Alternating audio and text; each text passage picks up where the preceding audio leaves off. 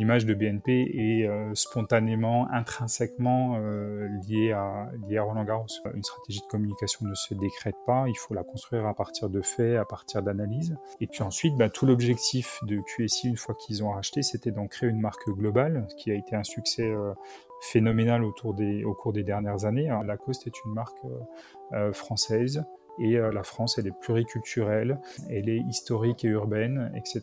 Et je trouve que Lacoste trouve un, nouvel élan dans cet équilibre qu'ils peuvent avoir aujourd'hui. Et, c'est un exemple assez euh, intéressant et significatif. Aujourd'hui, je reçois Pierre-Emmanuel Lano, un ancien du groupe Avas et de Promogolf. Pierre-Emmanuel est un véritable spécialiste de stratégie et de communication. Nous avons donc échangé sur la capacité des clubs et des marques à se développer sans trahir leurs fans.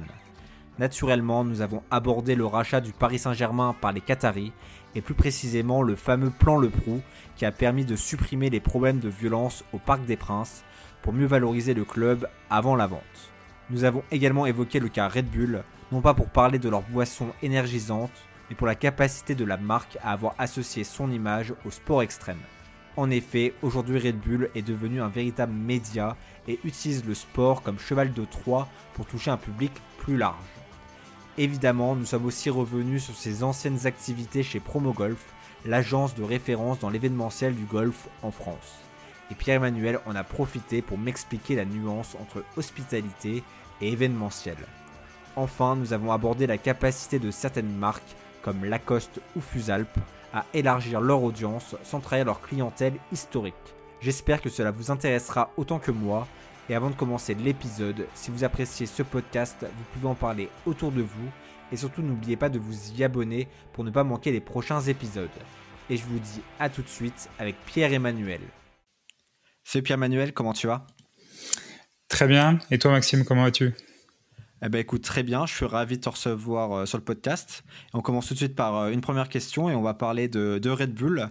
On sait bah, l'entreprise qui vend des canettes, 9,8 milliards en, 2021. C'est un incontournable des soirées euh, alcoolisées. Mais Red Bull, c'est pas qu'une boisson, c'est aussi un média. Est-ce que tu pourrais nous en dire un peu plus Donc cette, cette plateforme qui est le média Red Bull? Oui, tout à fait. Je trouvais très intéressant de débuter par, euh, le carré de Bull, puisque, euh, bah, comme tu le sais, euh, son fondateur est, décédé récemment et Red Bull fait partie des marques qui sont en capacité d'avoir fait de leur propre identité une, une, marque à part entière avec le développement de contenu spécifique autour des sports extrêmes, comme, comme tu le sais également. C'est-à-dire que à partir de leur identité propre, des attentes et des aspirations de leur public, ils ont été en capacité de créer euh, euh, une véritable, euh, de véritables contenus qui soient audiovisuels, événementiels, et d'animer leur communauté à partir de ça. Ils, ont, ils ont réussi à créer en fait une histoire autour de leur, euh, de leur marketing. On connaît tous la fameuse euh, publicité Red Bull donne des ailes. Et donc, ils se sont associés, si j'ai, en gros, avec le, notamment avec le sport extrême pour imager ce, ce slogan. Exactement. Et si aujourd'hui tu veux voir des contenus de sport extrême, tu ne vas plus forcément taper sport extrême et tu peux tout à fait aller directement sur, sur les éditions de Red Bull. Euh, sur quel sport extrême? Ils sont vraiment sur tous les sports extrêmes? Parce que moi, je, sais que euh, j'ai été très marqué par le saut en parachute en 2012 de Félix Bogmachtoner. Je sais pas si, on prononce, si je prononce bien, mais euh, qui avait sauté, je sais plus de combien de mètres, mais c'était assez mort. C'était été suivi à l'époque, j'ai regardé, par 2 millions de personnes sur YouTube. Donc ça, ça, peut faire sourire maintenant. Il faut rappeler quand même que c'était en 2012 quand la plateforme n'était pas encore aussi développée.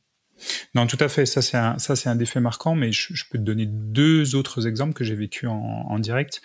Euh, le premier, c'est, euh, c'est notamment à Québec. Ça s'est fait dans d'autres villes ensuite, mais euh, tu avais des patineurs qui descendaient la ville de Québec à toute vitesse. Et ça, c'était un, un, nouveau sport créé à part entière par, par Red Bull. Et puis, tu avais aussi ce que j'ai ce à quoi j'ai pu assister euh, en vivant à Barcelone. Ça s'est fait également de mémoire à Dubaï et autres, euh, mais c'était avec les voltigeurs en aviation, avec des courses qui se faisaient, euh, qui se faisaient sur le littoral. Voilà, donc c'est à la fois la capacité de, de, créer des sports extrêmes, de les sponsoriser, ou d'aller vers des sports plus traditionnels, mais avec un angle peut-être un petit peu différent. On les retrouve notamment en Formule 1, on les retrouve dans le football. Et ça, c'est extrêmement intéressant en termes de communication de marque. Ouais, mais j'imagine que c'est pas forcément la, même stratégie quand on va sur le football que quand on va sur la Formule 1 ou même euh, l'e-sport où ils sont très présents? Non, c'est certain, c'est pas les mêmes stratégies, ça répond pas au même public. Après Red Bull, on est sur une marque de masse. Euh, la typologie de consommateur est très euh, est très éclectique et donc c'est une population qui peut aussi tout à fait être intéressée par le football en plus de ce que tu peux retrouver sur la Formule 1 et sur les, sports spécifiquement extrêmes. J'ai l'impression quand même que peut-être que je me trompe là-dessus que c'est la Formule 1 qui est réellement la figure de proue et encore plus en ce moment vu que là ils, sont double champion en titre et notamment en plus en, termes de, constructeurs. Mais, euh, mais c'est très intéressant aussi la, manière dont ils le font sur le football. Ils arrivent à créer des synergies entre les différents clubs, euh, sur les différents continents. Donc ils peuvent envoyer, des, ils peuvent former des joueurs dans un club, puis ensuite l'envoyer sur un club qui est plus performant, qui fait avec des champions. Non, tout à fait. En tout cas, je voudrais, je voudrais rebondir sur euh, la première chose, c'est que je pense que euh, en top of mind, dans, dans l'esprit des gens, Red Bull, c'est d'abord les sports extrêmes. Ensuite, effectivement, ils ont tenté d'élargir euh, avec euh, la Formule 1, avec le football. Et comme tu le mentionnes, ils ont une stratégie assez spécifique dans le football, c'est-à-dire qu'ils ont quand même plusieurs clubs. Euh, ils sont partis de mémoire à l'époque de, New York, mais ensuite ils ont cette, construction qui est faite entre leur club autrichien et leur club allemand. Entre Leipzig en Allemagne et Salzbourg de mémoire en, Autriche, où effectivement un premier club est en capacité d'alimenter l'autre qui joue lui la Ligue des Champions. Aussi l'aspect intéressant, c'est qu'ils sponsorisent à la fois les, les athlètes et les, les, événements. Donc euh, là aussi, c'est sur des stratégies différentes et c'est même une stratégie globale en fait. Tout à fait. Bah, ils ont des athlètes qui vont leur créer une fois de plus des contenus euh, qui vont pouvoir euh, diffuser, qui vont pouvoir alimenter, et euh, cette capacité à créer des événements à part entière. Tout à fait. Ok. Euh, peut-être c'est vrai que j'ai attaqué directement sur, euh, sur Red Bull. Peut-être euh, te présenter. Récemment, on y reviendra après, mais tu as, tu as rédigé un mémoire tout à fait. Dans le cadre d'un executive master en communication à Sciences Po, j'ai effectivement rédigé un mémoire sur l'ancrage des marques haut de gamme auprès de leur cible de clients aisés en France. Donc, effectivement, on parle plutôt de, de marques haut de gamme et d'une et clientèle aisée. Néanmoins, ça peut concerner d'autres types de marques telles qu'on a pu le, telles qu'on a pu échanger à l'instant sur, sur Red Bull. Euh, L'idée au travers de, de ce mémoire, c'était notamment de, de défendre plusieurs choses. C'est qu'une stratégie de communication et, notamment lorsqu'il s'agit de toucher ses public, elle se, base à la fois sur un diagnostic. Euh, une stratégie de communication ne se décrète pas, il faut la construire à partir de faits, à partir d'analyses. Surtout, elle se construit à partir de l'écoute de nos clients, de nos publics, euh, de nos prospects. Ils doivent être au cœur des choses et c'est à partir de la compréhension de leurs attentes, de leurs besoins, de leurs aspirations qu'on va pouvoir euh, créer des stratégies de marque qui seront, euh, qui seront beaucoup plus intéressantes et impactantes puisque en réalité, ce ne sont plus vraiment aujourd'hui les marques qui ciblent. Alors, j'ai la connaissance et l'importance, enfin le poids des mots de ce que je suis en train de dire, ce ne sont pas forcément les marques qui ciblent leurs clients, mais c'est plus aujourd'hui les clients qui sont aspirés, qui sont inspirés par certaines marques. Voilà. Ensuite, il s'agit, euh, bah, il s'agit pour les marques justement à partir de là de séduire, de séduire leurs différents publics et c'est ce que fait par exemple euh, Red Bull au travers des sports extrêmes. Euh, ils sont très aspirationnels, on peut qualifier les choses comme ça. Et puis enfin, les marques doivent aujourd'hui prendre des risques. On peut pas élargir sa communication sans prendre une certaine part de risque. Il faut savoir la, la mesurer, l'assumer et sans pour autant inhiber les choses. Voilà, donc je défends euh, différentes hypothèses, le fait notamment que chaque marque doit être une, une expérience singulière, que chaque marque doit être connectée à son environnement, être capable de réagir à des faits d'actualité, de prendre position ou pas. Et voilà.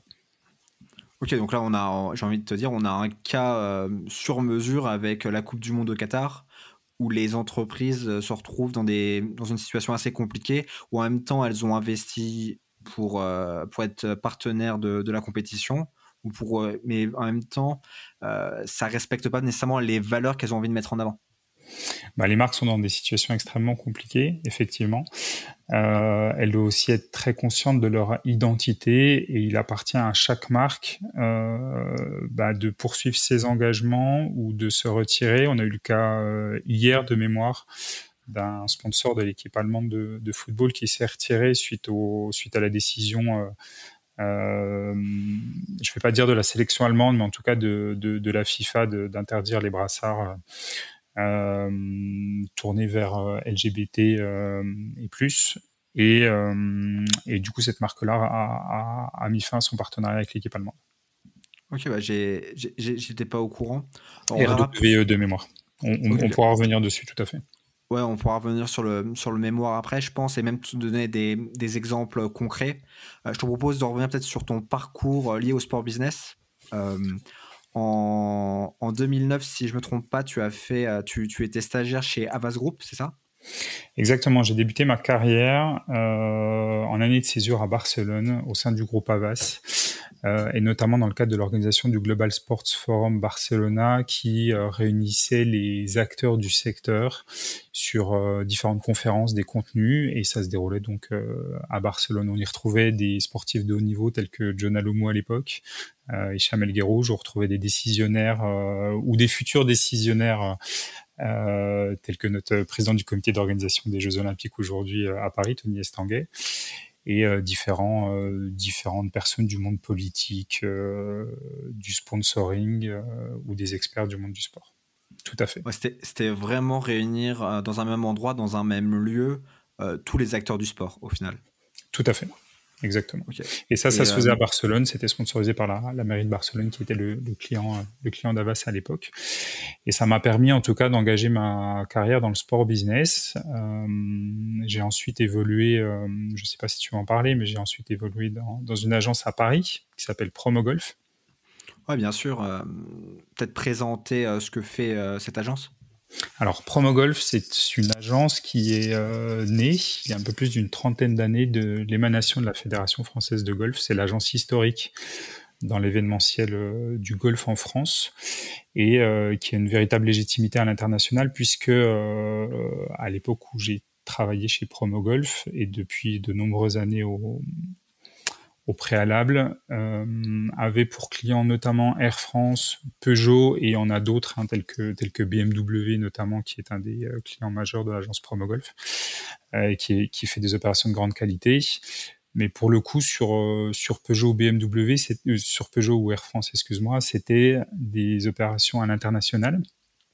Et si je dois par exemple donner l'exemple d'Air France, c'était une quinzaine ou une vingtaine de pays où euh, la marque Air France invitait ses clients et ses prospects avec ses euh, directions de pays en local à participer à des opérations, à des activations autour du golf pour euh, les rencontrer, leur faire vivre une expérience singulière.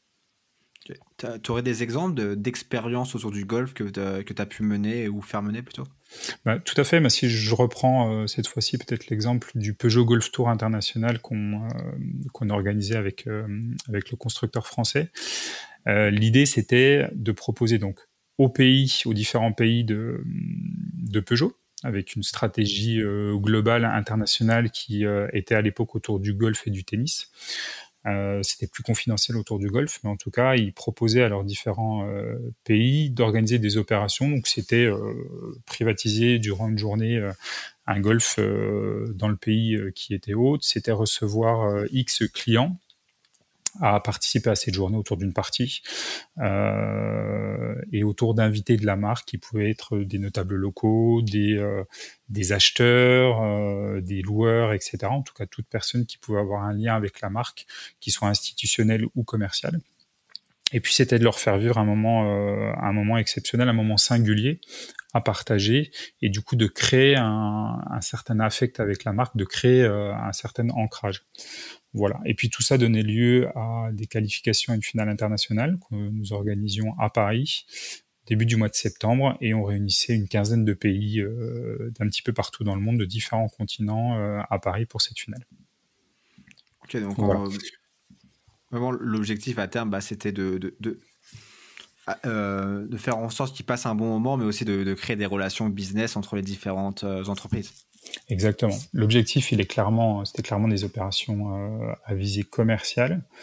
Euh, puisque bah, tu, crées du relationnel et surtout tu crées de l'ancrage et, et, petit à petit je suis venu à, cette hypothèse là, c'est-à-dire que euh, les marques en fait euh, créent justement cet ancrage, cet affect de marque et euh, tu crées des souvenirs avec eux, tu crées de l'émotion et du coup tu es présent dans l'esprit euh, de tes clients et de tes prospects au moment où ils vont avoir un besoin qui est lié à ton activité.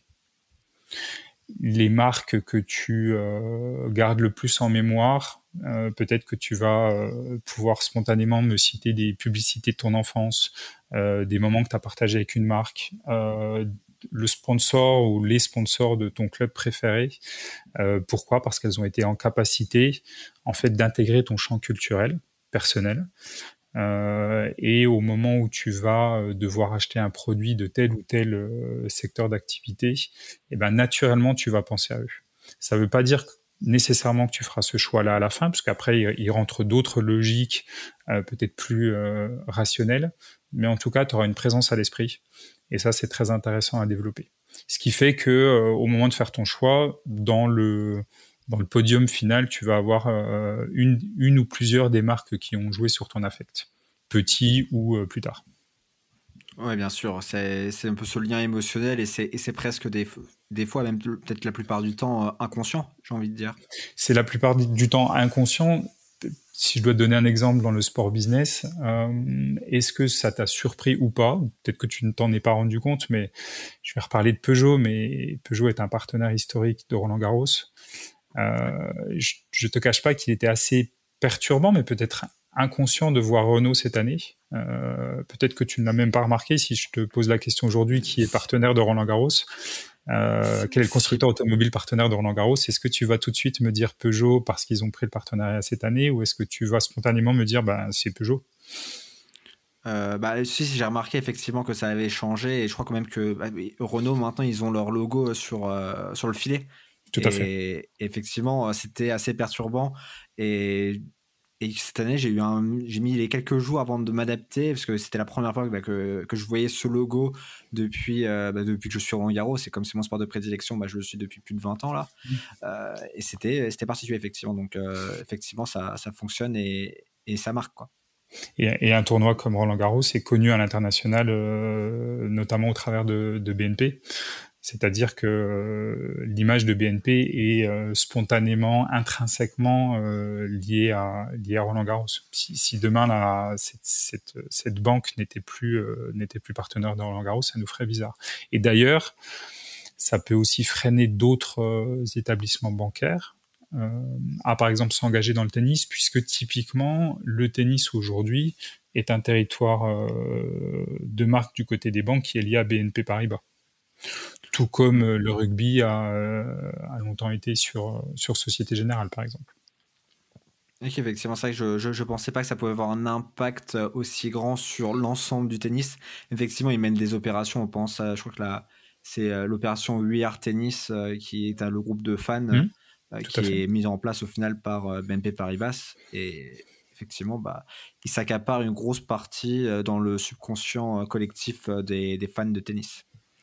Tout à fait. Euh, Et c'est un territoire. C'est-à-dire que si demain, euh, pour l'activité bancaire ou, pour tout, type, euh, tout autre type de sponsoring, si demain une marque veut préempter le territoire d'un autre, il va leur falloir un certain nombre d'années d'investissement pour prendre la place. C'est-à-dire que on pourrait tout à fait imaginer que demain ce soit bah, à l'image de Renault qui a pris le partenariat sur Roland Garros à la place de Peugeot je pense que euh, une enquête qui se ferait euh, sur le partenariat automobile de Roland Garros te donnerait encore beaucoup de, euh, de réponses sur Peugeot.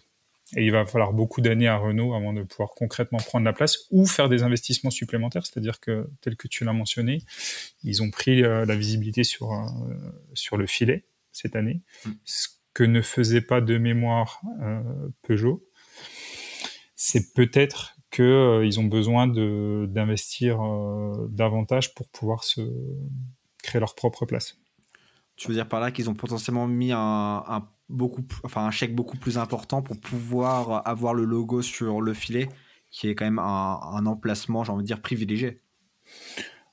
C'est une hypothèse, ou, peut-être que le tournoi, après, pour leur permettre euh, d'intégrer plus facilement euh, l'esprit des gens, leur a proposé euh, cet emplacement-là cette année. Mais en tout cas, c'est certain que c'est une visibilité bien plus importante que ce que pouvait avoir Peugeot et que c'est nécessaire à la marque Renault pour prendre la place. Ok. J'ai une question peut-être un peu plus technique. C'est quoi la différence au final entre hospitalité et, événementiel? Alors la différence que je donnerais, c'est la mienne et je suis, ouvert au débat, mais selon moi, l'hospitalité, c'est le fait d'accueillir des clients ou des prospects, en tout cas des invités, sur un événement qui est par ailleurs organisé. Quand tu es une marque, euh, n'importe quelle marque euh, peut tout à fait avoir une loge, euh, que ce soit Roland Garros, que ce soit à la Défense Arena ou au Stade de France, et inviter ses clients dans son cocon sur un événement dont il n'est même pas forcément lui-même sponsor et peut-être tu mmh. retrouveras une marque concurrente qui, euh, qui sera sponsor. Donc l'hospitalité, c'est le fait d'accueillir de, tes clients et tes prospects dans le cadre d'une prestation euh, souvent plutôt haut de gamme qui s'adresse à une clientèle qui peut être B2C, euh, mais généralement B2B parce que c'est quand même un certain investissement. En tout cas, c'est ma vision des choses. L'hospitalité, un, un réel investissement hein, pour les marques, c'est de l'ordre de peut-être à partir de 300 et jusqu'à 650 euros, euh, voire beaucoup plus, euh, finalement la prestation que tu offres dans le cadre d'une soirée à un de tes clients. Donc le levier il est plutôt intéressant en B2B. Grosso modo, on est d'accord, c'est ce qu'on appelle VIP dans le langage commun. C'est ce qu'on appelle VIP dans le langage commun, tout à fait. Euh, donc ça, c'est des prestations d'hospitalité. Et, pour moi, lorsque lorsqu'un annonceur, donc un annonceur, c'est une c'est une marque généralement, euh, lorsqu'un annonceur travaille plutôt sous l'angle événementiel, c'est-à-dire qu'elle est elle-même productrice de son propre événement, de son propre contenu événementiel, euh, et là, typiquement, tel que j'en ai donné l'exemple tout à l'heure, tel que Air France a pu le faire euh, dans le golf à l'international, ou Peugeot, ou tel que le fait aujourd'hui BMW au travers de la BMW Golf Cup, euh, invite ses propres clients avec ses propres sponsors. Et là, on est plus dans une logique événementielle que d'hospitalité. Pour aller un petit peu plus loin dans l'illustration, une marque comme BMW fait donc de l'événementiel au travers de son propre événement qu'est la BMW Golf Cup en France et à l'international et reçoit des clients en hospitalité dans le cadre euh, de grands événements tels que peuvent l'être l'Open de France, euh, tel qu'a pu l'être euh, la Ryder Cup par exemple. Ok, donc là c'est vraiment les gens peuvent être actifs pour le coup. Exactement. Bah, disons que sur l'événementiel, euh, ça fait partie des, nuances. Effectivement, lors d'opérations événementielles, les clients que tu invites sont eux-mêmes les acteurs, euh, en tout cas dans le sport, sont eux-mêmes les acteurs euh, de la compétition, par exemple. Alors que lorsque tu les reçois en hospitalité, ils sont plutôt spectateurs. Ça t'empêche pas d'avoir des activations diverses, évidemment, hein, mais, mais voilà, il y a une logique d'acteur et de spectateur dans un sens et dans l'autre. D'accord. Et euh, là, si on, si on sort de Promo Golf et qu'on revient à ton, euh, à ton mémoire, donc je, rappelle, donc c'est l'ancrage des marques haut de gamme auprès de leur cible de clients et euh, aisé en France. Et est-ce que ces marques haut de gamme peuvent élargir leur communication sans trahir leur, leur clientèle de base? Est-ce que tu as mmh. des exemples de marques qui ont potentiellement eu des difficultés à élargir leur, leur, leur, base de clientèle et potentiellement dans, dans le sport? Bah, En tout cas, ce qu'on peut dire, c'est qu'aujourd'hui, et c'est particulièrement, particulièrement marquant euh, dans l'univers haut de gamme, auprès de la clientèle aisée, et c'est pour ça que, que je me suis attaché à ce secteur d'activité-là dans le cadre de mon mémoire, c'est que euh, typiquement, la clientèle aisée, elle recherche auprès des marques haut de gamme souvent une certaine discrétion. C'est un univers feutré et euh, ta clientèle historique, elle apprécie potentiellement ça. maintenant, ces marques-là, euh, bah, doivent continuer de se développer, doivent penser à l'avenir et potentiellement elles doivent attirer de nouveaux clients. La grande question, la difficulté, c'est finalement est-ce que tu peux séduire les uns sans trahir les autres, qui était ta clientèle initiale? Et donc c'est tout l'enjeu et c'est là qu'il est important de, bien connaître son identité, de bien la définir et euh, de savoir la manière dont tu vas élargir ou euh, tu vas conquérir de nouvelles clientèles. Typiquement, il y a une, euh, moi je trouve qu'il y a une marque qui le fait très bien dans l'univers, euh, dans l'univers du sport, en tout cas du, vestimentaire dans le sport, c'est la marque Fusalp, euh, qui est une marque française, anécienne, euh, qui est une marque historique, euh, très ancrée dans, dans des générations qui sont peut-être un peu, un peu plus âgées que, que la nôtre à l'origine. Mais c'est une, une, marque qui date des années 50, c'est ça? Oui, tout à fait. Tout à fait. C'est une marque historique française.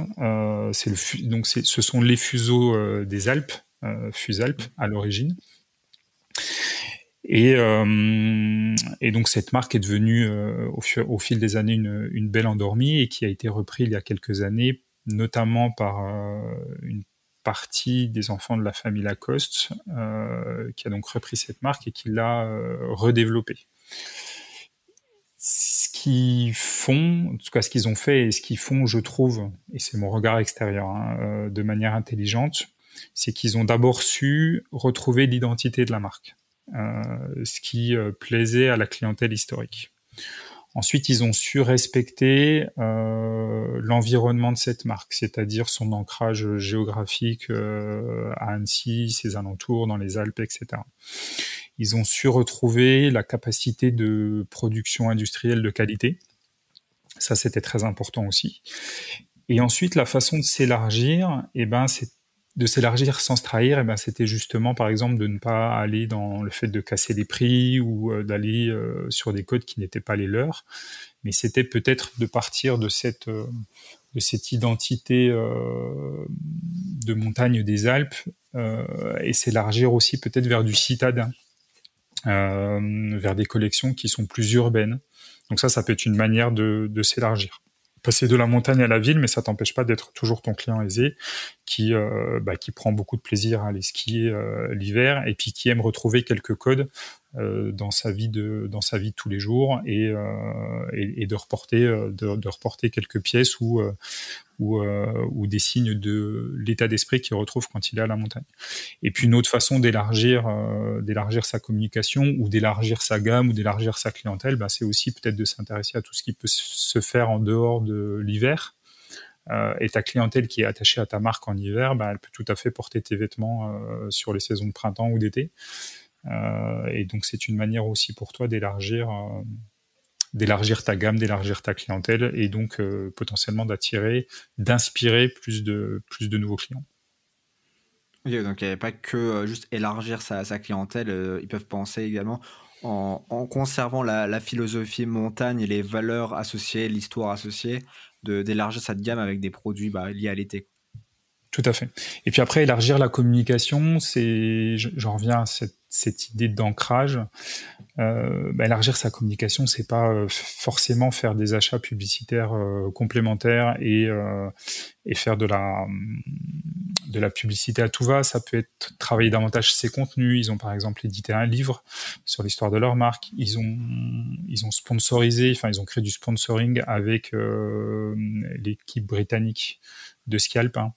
Euh, donc ça va être aussi des moyens d'aller toucher ta clientèle, euh, de te donner une légitimité de façon différente. Typiquement sur l'urbain, ça a été des collaborations avec d'autres marques telles que Maison Labiche, par exemple, ou Chloé au cours des dernières années. Et ça, c'est assez intéressant. Ouais, bien sûr, c'est, euh, ça me fait penser à Adidas et la, fameuse Stan Smith j'avais un peu, j'avais fait justement une vidéo euh, sur, euh, sur le joueur de tennis et sur la basket. Et en fait, bah, c'est une, une, basket qui a, qui a connu un grand succès, mais qui a été ensuite mis dans l'ombre. En fait, c'est en 2011 où tu as une, c'est Phoebe Faux, je crois, une créatrice de mode qui, en fait, qui l'a remis au goût du jour juste en, en, en important, ce qui a créé en fait un, tout un mouvement dans le milieu un peu, je vais dire, business, mode londonien, américain, anglophone, et ça a ramené la basket ensuite euh, chez l'homme du quotidien. Quoi. Tout à fait. Si tu veux, on peut, on peut aborder un sujet par rapport à, Adidas et notamment toujours dans, cette idée de l'élargissement de la communication des, marques haut de gamme, puisque justement les, les, marques haut de gamme, voire des fois de luxe, ont cette capacité à, à surprendre. Des fois, tu es très surpris de euh, voire interloqué de, de, de, prise de position de marques haut de gamme euh, dans leur communication. Et, je te donne le cas de, Gucci qui a fait une collaboration avec Adidas cette année. Et typiquement, on est dans le cas où ta clientèle historique Gucci, est-ce qu'elle est, euh, qu'elle est totalement à l'aise? Est-ce qu'elle n'est pas surprise quand, euh, bah, quand ta marque de prédilection fait une collaboration avec Adidas, qui est plutôt une marque grand public, enfin qui est une marque grand public sportive? Euh, par essence et, euh, et, ça peut être assez surprenant. Et donc ils ont euh, réalisé cette année en 2022 une collaboration Gucci Adidas très surprenante avec des codes des codes 60s avec tout un univers culturel autour de ça. Euh, avec Clara Luciani notamment comme ambassadrice. Euh, et donc voilà, c'est typiquement ce genre de, de, de, cas que je trouvais intéressant de décrypter. Et tu peux euh, notamment constater sur l'exemple Adidas Gucci qui sont justement allés chercher un univers différent ensemble. Euh, et que du coup, ils n'ont pas impacté euh, chacun leur identité euh, première, c'est-à-dire que euh, ils sont pas allés sur le territoire d'Adidas, qui était le, le, sport à part entière, etc. Ils y ont pas mis Gucci à cet endroit-là. Puis à l'inverse, Gucci n'a pas à faire entrer Adidas dans ses collections haut de gamme. ils sont ensemble allés sur un champ culturel qui était différent. Voilà. selon quoi, selon toi, c'est quoi le, ce champ culturel différent sur lequel ils se sont, ils se sont positionnés ensemble? Là, c'était l'univers des 60s. Ils sont allés sur l'univers des 60s. Et, et si tu si es affinitaire avec ça, si tu euh, si ça t'inspire, eh ben ça va créer un ancrage en toi qui euh, qui va te permettre le moment venu, on en revient à ce que j'ai pu dire tout à l'heure, euh, bah, de penser à de penser à Adidas par exemple ou à Gucci parce qu'en fait ton esprit il est dans cet univers culturel. Ouais, bien sûr. Et euh, tout à l'heure, tu as mentionné aussi la, la prise de risque euh, quand on cherche à élargir euh, sa, sa, clientèle ou, ou, sa gamme. Mmh. Est-ce que tu as, as, un exemple là, assez emblématique d'entreprise qui a manqué justement cet élargissement, que ce soit dans le sport ou, ou ailleurs même d'ailleurs? Alors, mmh, il y a des cas qui sont, qui sont en tout cas alertants, sur lesquels on peut, euh, on peut naturellement se poser la question. Euh, typiquement, naturellement, on peut se poser la question, euh, et on se l'est tous un peu posé de la, de la marque Lacoste, qui a eu quelques difficultés dans l'élargissement de sa communication. Et en même temps, aujourd'hui, Lacoste est une marque française et la France, elle est pluriculturelle. Euh, elle est historique et urbaine, etc. Et je trouve que Lacoste trouve un, nouvel élan dans ce, dans cet équilibre qu'ils peuvent avoir aujourd'hui et, et c'est un exemple assez euh, intéressant et significatif. Après, dans les mm, élargissements, je vais essayer de rester dans le, dans le sport et le sport business. Dans les élargissements de clientèle, d'audience, euh, on a clairement le cas du Paris Saint-Germain qu'on peut aborder euh, si tu le souhaites. Le Paris Saint-Germain, en quelques années, euh, sous l'ère qatari, a considérablement élargi ses publics. Euh, ça a même commencé avant, si on peut, si on peut dire, il y a eu peut-être un, terreau qui a été préparé à ce, à ce rachat. Oui, tout à fait. Il y a eu le, bah, il y a eu le plan Le Prou euh, qui s'est fait quelques euh, quelques années avant le rachat de, de, de QSI. Peut-être expliquer ce que c'est le, le, plan Le Prou pour certains qui ne s'en souviennent pas? Alors le plan Le Prou, euh, alors on, peut partager l'explication ensemble, mais le, le ouais. plan Le Prou, c'était les quelques années qui ont précédé le, le rachat par QSI, euh, qui ont permis euh, de préparer le euh, Paris Saint-Germain, la marque Paris Saint-Germain et l'établissement Paris Saint-Germain à sa revente, euh, tel que euh, bah, tel que peuvent le faire d'autres marques aujourd'hui, c'est-à-dire créer les conditions d'une revente la plus saine possible, ouais. la plus valorisable possible. Pour, le futur, euh, pour le futur investisseur. Et il y avait notamment la sécurité dans les tribunes, euh, le radicalisme qui existait à l'époque dans les tribunes aussi du, euh, du Parc des Princes. Et ça, typiquement, c'était euh, c'était un frein au, à l'entrée d'un nouvel, enfin en tout cas de mon point de vue, c'était un frein à l'entrée d'un nouvel investisseur qui, ben, une fois qu'il aurait qu'il aurait acheté les actifs du Paris Saint-Germain, bah, voudrait avoir l'achat le plus simple possible, le plus développable possible. parce que là, pour le coup, en gros, ça donnait une très mauvaise image du club à l'international. Il y avait souvent quand même des, enfin, dire, des, des, violences. Clairement, on va, on va pas, on va se mentir. il y avait des violences. On, on, peut, euh, comment dire, on peut regretter ensuite la, conséquence qui est fait. ce qu'on dit souvent au PSG, on le dit moins maintenant, mais à l'époque, on disait que c'était un stade qui était un peu vide quand ils ont fait, quand ils ont ensuite, quand ils ont supprimé ces gens-là, qui étaient passionnés, mais avec une passion euh, bien trop débordante, et même certains qui venaient juste pour au final euh, se castagner. Euh, mais le, PSG, je pense, a, quand même bien réussi sa transition de, marque globale, marque internationale, qui est maintenant connue. enfin, c'est un des clubs les plus valorisés en, bah, en 10 ans seulement. Quoi. Non, tout à fait. En disant seulement, et, clairement, aujourd'hui, pour euh, développer cet actif, puisque une marque, c'est un actif, euh, c'est un patrimoine immatériel pour une entreprise, euh, tu peux, à mon sens, pas partir avec un risque réputationnel aussi grand qu'il existait au Paris Saint-Germain. et en fait, un, nouvel, un nouvel actionnaire, après on parle là cette fois-ci plutôt de gestion d'entreprise, mais euh, un nouvel actionnaire, quand il l'achète, euh, bah déjà, il va, l'actionnaire précédent va essayer de le vendre euh, de la façon la plus valorisable possible. Donc c'est comme c'est comme quand tu vas chercher à vendre un appartement ou quelconque objet, tu vas essayer de le présenter sous la, la meilleure forme possible et tu vas faire en sorte qu'il soit le plus clé en main possible pour la personne qui va qui va ensuite l'acheter et y faire ses investissements. Donc c'était, je pense, l'objet du, du plan Le Pro, c'était de de, de, mettre en vente euh, une marque la plus valorisable possible, la plus, euh, la plus clé en main possible aux futurs actionnaires. Et puis ensuite, bah, tout l'objectif de QSI, une fois qu'ils ont racheté, c'était d'en créer une marque globale, ce qui a été un succès euh, phénoménal autour des, au cours des dernières années. Alors oui, oui, on aimerait potentiellement tous que le sportif aille au bout du projet, mais euh, il est incontestable le fait que la marque Paris Saint-Germain s'est considérablement développée et s'est considérablement développée à l'international. Donc ça, c'est un élargissement colossal de clientèle. Euh, c'est une première façon d'élargir sa d'élargir sa communication. Et là, pour le coup, ça fait appel aussi à d'autres euh, d'autres critères euh, qui peuvent être culturels ou autres, euh, où il faut bah, il faut savoir être intelligent et et, euh, et, prudent sur la façon dont tu, euh, dont tu développes ta marque dans différents pays, sur différents marchés. Il faut savoir l'adapter, bien évidemment. Et puis, si on se concentre plus spécifiquement, par exemple, sur, euh, sur une clientèle française, euh, le Paris Saint-Germain aujourd'hui en France, il s'adresse à euh, l'ensemble des classes sociales, un public très large, euh, différentes catégories d'âge, et comment tu fais pour élargir euh, ta communication auprès de l'ensemble de ces publics-là, c'est quand même très, euh, c'est quand même très spécifique, sans trahir, euh, et là on peut y venir, sans trahir ta, ta clientèle historique. C'est-à-dire que oui, il y a quelques fois où et notamment un des faits les plus marquants quand même il y a à peine plus d'un an ou à peine moins d'un an peut-être. C'est quand même Messi qui est, qui sifflé euh, au Parc des Princes, Neymar également, mais Messi c'était quand même particulièrement fort.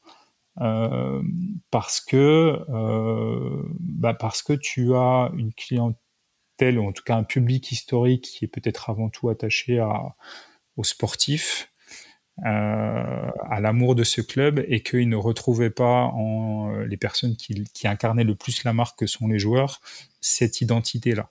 Donc, effectivement, il y a eu un petit moment de, de, turbulence ou de, ou de mini-crise sur le fait que, attention, ta, clientèle historique ne te reconnaît plus dans ta propre identité et, euh, et tu prends un risque à ce moment-là. Après, est-ce que, est-ce que ta clientèle historique, elle est, euh, elle est, euh, elle est tout aussi valorisable que tes, que tes nouveaux clients, mais pour autant, elle a un poids qui est très important et, et il s'agit de pas, de pas la décevoir, de pas la trahir. Est-ce qu'on considère que euh, les, la clientèle historique, c'est le socle sur lequel reposent aussi les, les, nouveaux clients Bien sûr, bien sûr. Bien sûr, et c'est l'identité du Paris Saint-Germain, ses supporters, ses supporters historiques. Donc il faut. et je pense que quand tu quand tu inspires un enfant à l'autre bout du monde, tu, ne l'inspires pas non plus si t'as pas pas des supporters forts qui savent t'animer un parc des princes, qui savent, enfin tu vois, tout, ça c'est très aspirationnel. Hein. Un parc des princes animé et, ambiancé, c'est hyper important. Oh, on l'a très très bien vu avec le cas des matchs à huis clos pendant, le Covid, où certes on entendait les joueurs, donc ça avait quand même un aspect intéressant de voir comment ils communiquaient sur le terrain et pendant des actions de jeu, mais il y avait un manque concret et c'est pas pour rien qu'ils ont même essayé de euh, refaire euh, ou de, ouais, de, mettre des sons qui ressemblent à des, spectateurs qui crient et qui hurlent. Parce que cette ambiance-là, même à la, télévision, on en a besoin. Oui, néanmoins, je mettrai une vigilance aujourd'hui sur, sur la véracité des choses et euh, l'honnêteté des choses. C'est-à-dire que euh, on, est entré dans un monde qui, euh, qui, qui, en a euh, clairement marre du fake. et je l'ai vécu comme toi, hein, cette, en tout cas cette, cette partie du Covid qui était liée qui était liée au sport où effectivement on essayait de nous de nous mettre un petit peu d'ambiance etc mais ça reste que c'était faux et ça reste que euh, je, je vais, je vais pas rentrer dans le sujet de la, de la, de au Qatar, mais il y a des choses quand même qui sont de, euh, qui sont de façade, et c'est aujourd'hui ce qui est en tout cas décrié. Euh, et ça, c'est pour un certain nombre de, là on parle de sport business, mais pour un certain nombre de marques, c'est ce c'est un danger aujourd'hui et toutes les marques qui vont euh, essayer de rentrer dans des logiques fake ou de façade ou autres euh, vont au devant de des illusions sur euh, à la fois leur clientèle historique, ça c'est très important, et, et ne pas forcément conquérir ou donner l'envie à des nouveaux clients de le faire. Alors que si tu si les marques sont en capacité de communiquer avec sincérité, à partir de leur identité initiale et que leur identité initiale est du coup bien celle qui est sincère, elles peuvent euh, clairement élargir leur communication et leur public. Je te donne un exemple d'une autre marque euh, textile dans le sport qui est Patagonia. Euh, c'est un exemple qui est très connu, mais qui pour le coup est très, est approprié à, ce qu'on vient de se dire. C'est que le fondateur de, Patagonia a donc légué à la planète, finalement, en tout cas aux intérêts de la planète, son entreprise valorisé à, à plusieurs euh, milliards de dollars. Euh, et en fait, cette démarche, elle est très sincère puisque dès les fondements de Patagonia, son fondateur, au vu de son succès, c'est tout de suite, tout de suite euh, posé la question, et c'était il y a 30 ans, hein, euh, voire plus, c'est tout de suite posé la question de quel impact j'ai par ma production sur l'environnement, comment j'arrive à compenser ça. Et dès les fondements de sa marque, ça a existé. Euh, il a toujours essayé d'avoir cette logique euh, vertueuse, d'aller jusqu'à communiquer pendant le, Black Friday euh, il y a quelques années en disant n'achetez pas mes vêtements, essayez plutôt d'acheter des vêtements d'occasion, essayez plutôt de les garder plus longtemps, etc. Parce qu'en fait, oui, je fais des vêtements de qualité, oui, ils sont là pour être potentiellement achetés s'ils vous inspirent, mais n'allez pas en surconsommer réparez-les, euh, donnez-les, euh, recyclez-les, etc. Et donc quand euh, Yvon Chouinard, qui est, le, qui, est, qui est donc le, le, PDG de Patagonia, a cette démarche cette année de dire, bah écoutez, moi je lègue l'ensemble de mon entreprise à, aux intérêts de la planète. Sa démarche, elle est sincère et du coup, elle est très inspirante pour l'ensemble de la population mondiale ou en tout cas euh, euh occidentale. Euh, où tu retrouves des vêtements Patagonia maintenant partout. Euh, de, tous les Parisiens ont sorti leur Patagonia, tu en retrouves ouais. un petit peu partout. Euh, et ça fait à la fois la fierté de la clientèle historique, celle qui depuis 30 ans achète du Patagonia parce que connaît les valeurs, etc. Et tous ceux qui aujourd'hui euh, commencent à penser davantage environnement, responsabilité, etc. Qui se disent bah oui, je vais vraiment me tourner vers cette marque-là parce que cette marque-là est sincère contrairement à d'autres. Ouais, tout l'aspect authenticité de la marque qui est, qui est primordial euh, aujourd'hui. Voilà, et donc là, tu, tu es vraiment dans un cas, euh, de mon point de vue, d'une entreprise qui est qui a été en capacité d'élargir sa communication sans se trahir et sans trahir sa clientèle historique. Mmh. C'est vrai qu'on retrouve de façon ce, ce, besoin et on voit même des marques qui se construisent maintenant autour de, euh, d'un entrepreneur en fait qui va prendre tout le, toute la stratégie de communication, le, fameux branding autour de lui et qui va incarner la marque lui-même. Et en fait il va se construire comme ça la marque va se construire comme ça. Et, ce qui est marrant en fait c'est que c'est ensuite à l'inverse le, le c'est le CEO qui fait ça le PDG qui va devoir ensuite se, fondre dans la marque pour euh, la faire perdurer dans le temps. Parce qu'en fait bah, l'homme n'est pas euh, pas éternel.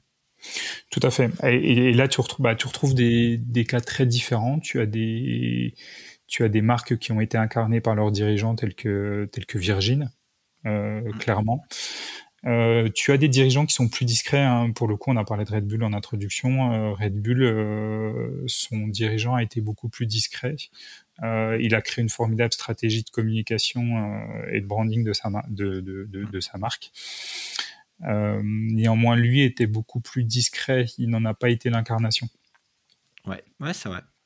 C'est vrai qu'au final, moi, je ne connaissais pas le, son nom avant, avant son décès, donc euh, ce qui est la mmh. Alors que pourtant, bah, Red Bull, tout, tout, le monde connaît. Quoi. quand on est étudiant, on a forcément bu une canette de Red Bull. Donc, euh, donc voilà. Euh, ce que je te propose, c'est peut-être de revenir sur les, les, les, conclusions de ton, de ton mémoire. Mmh. Ce que, ce tu es arrivé au final au, le cheminement intellectuel et les conclusions que tu as pu en tirer.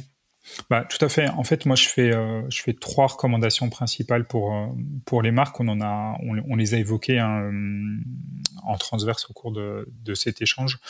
Pour moi, d'abord, une marque pour s'ancrer, elle, elle devrait être une expérience singulière. C'est-à-dire réussir sa première impression, procurer de l'émotion et donner l'envie d'être partagé. Parce que justement, en, en donnant l'envie d'être partager, tu vas en parler à ton entourage évidemment, tu vas communiquer euh, sur les réseaux sociaux, tu vas donner des avis positifs. Et finalement, c'est ce qu'on appelle le, le, premier moment de vérité en, marketing. Euh, avant de consommer une marque, avant d'aller dans un établissement euh, nouveau, tu vas évidemment aller vérifier les avis Google ou la réputation mmh. de cette marque. Et si elle n'est pas bonne, tu vas t'arrêter là directement. Si euh, tout ça est bon ou que ça t'a été recommandé, tu vas tenter d'aller plus loin. Et tout ça, ça se crée par l'émotion que, euh, que, les personnes qui auront vécu l'expérience de marque euh, seront en capacité de te transmettre. Donc ça, c'est très important. Ensuite, pour moi, pour, pour s'élargir, chaque marque devrait, on l'a dit, hein, s'inscrire dans son environnement, c'est-à-dire être connecté à l'actualité et savoir se positionner ou justement ne pas se positionner dans différents courants de pensée clairement aujourd'hui, euh, chaque marque qui euh, a un sponsoring ou peut être liée à la Coupe du Monde au Qatar, bah, c'est quel choix elle fait. Est-ce qu'elle se positionne? Est-ce qu'elle se positionne pas? Euh, Est-ce qu'elle s'attache à, à le au sponsoring de son équipe nationale, mais pas forcément à, la compétition? Enfin, de quelle manière elle, elle réagit par rapport à ça et comment elle s'inscrit dedans? Et puis enfin, pour ne pas se trahir, chaque marque, selon moi, devrait avoir conscience de son identité et en fait évoluer en harmonie avec son temps de façon constante et cohérente. Et, euh, et ça, la constance et la cohérence, c'est très important. Et on a évoqué tout à l'heure le, cas du Paris Saint-Germain. Ben, le Paris Saint-Germain a toujours, sous l'ère QSI, a, en tout cas de mon point de vue, a toujours essayé euh, d'écouter, d'entendre euh, sa clientèle historique, ses supporters historiques alors évidemment, comme toute relation euh, euh, aussi émotionnelle qu'elle est, hein, dans le cas de, clubs de football, euh, bah, des fois il y, a des, moments plus difficiles que d'autres. Mais l'important, c'est d'essayer de se développer avec constance et cohérence, c'est-à-dire que tu peux essayer demain de, de devenir une marque globale, tout en respectant ton identité locale et, les gens qui te donnent de leur amour depuis le départ. Ok, ça, ça me fait penser, j'avais eu comme invité euh, Benjamin Roumegou qui, qui était parti mmh. aux États-Unis et qui parlait beaucoup de, euh, de la fan expérience et de la manière dont les fans étaient traités, bichonnés, et que certaines franchises euh, en NFL ou en NBA, ils avaient des centaines de personnes qui étaient liées juste à la relation client et à la satisfaction client. En fait, à appeler les, les supporters pour demander est-ce que ça s'est bien passé le dernier match, etc., et qu'est-ce qu'ils voudraient améliorer, etc. Quoi. Tout à fait, mais pour le coup, en, en et oui, oui euh, exactement. Tu, tu, tu, tu, fais le, tu cites un de tes précédents podcasts où il avait, je crois, euh, assisté à une trentaine de, il avait parcouru une trentaine de stades.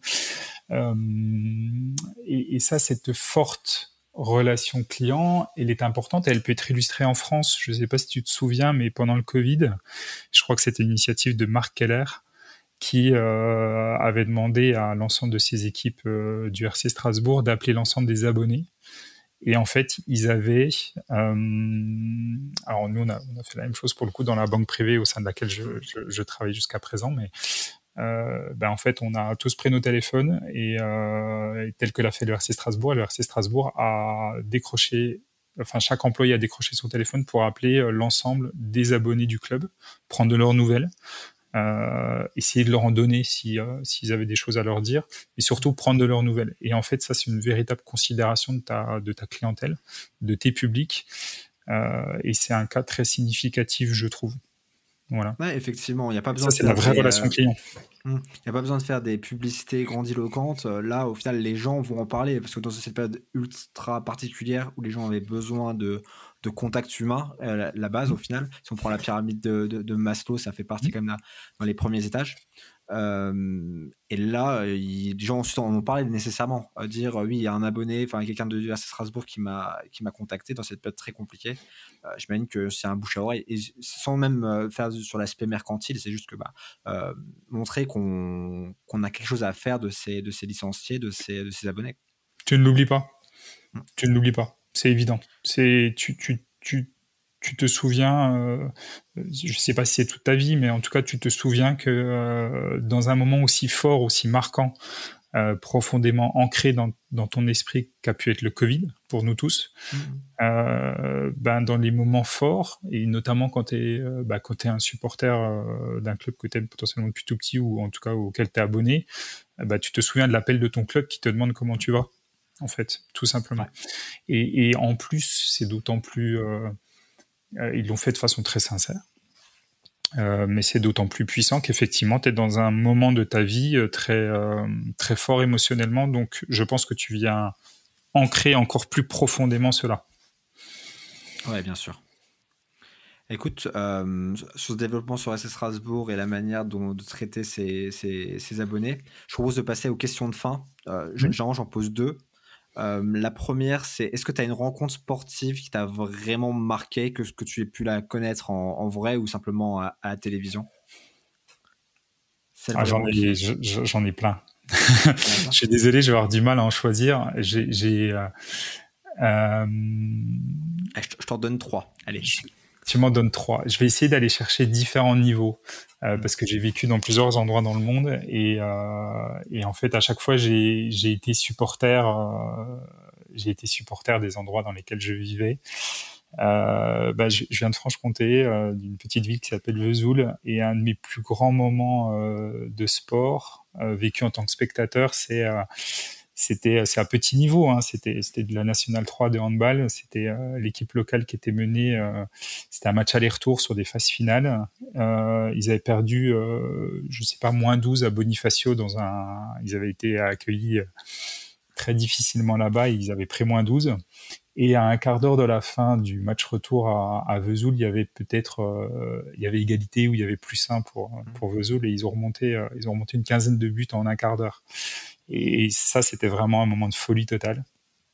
voilà. Dans la salle, c'est la, la, remontada avant l'heure.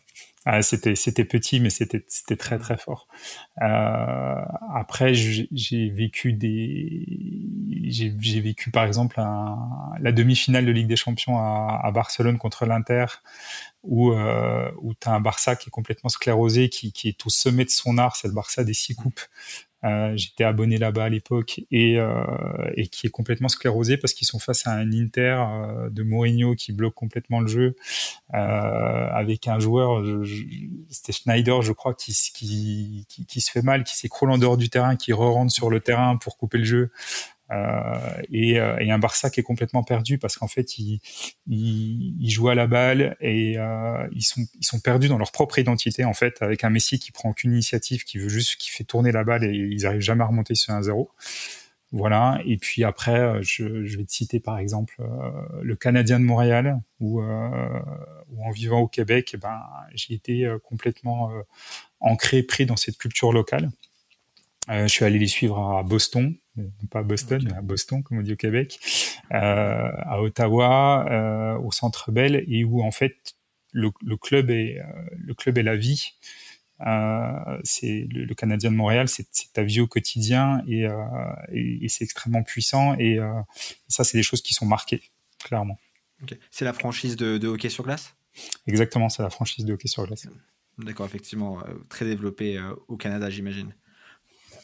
Extrêmement développé. C'est c'est, c'est, c'est, je, je, je, vais pas froisser personne, mais c'est, c'est la puissance de l'OM x 10. C'est, euh, c'est ton quotidien, c'est le Canadien de Montréal, et c'est, très, très, très important.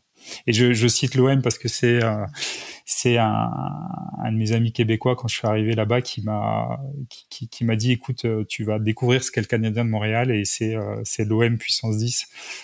c'est l'OM en France puissance 10, donc, donc voilà. Ok, il te l'a bien vendu, c'est marquant et au moins on s'en souvient. La preuve, tu, me le recites. Et la dernière des dernières questions, c'est est-ce que tu as une œuvre fondatrice? Alors là, pour le coup, ça peut être rien à voir avec le sport, ça peut être un film, une série, un livre, ou même un artiste qui t'a marqué à un moment dans ta vie? Je je n'ai pas de réponse spontanée à cette ah question. Mais euh, non, mais enfant, tu vois, euh, enfant, j'ai été animé par, euh, j'ai été animé par les Girondins de Bordeaux. C'est très, c'est très pluriel, hein, ma, ma vie, ma vie de hmm. spectateur sportif. Mais j'ai été animé par les Girondins de Bordeaux.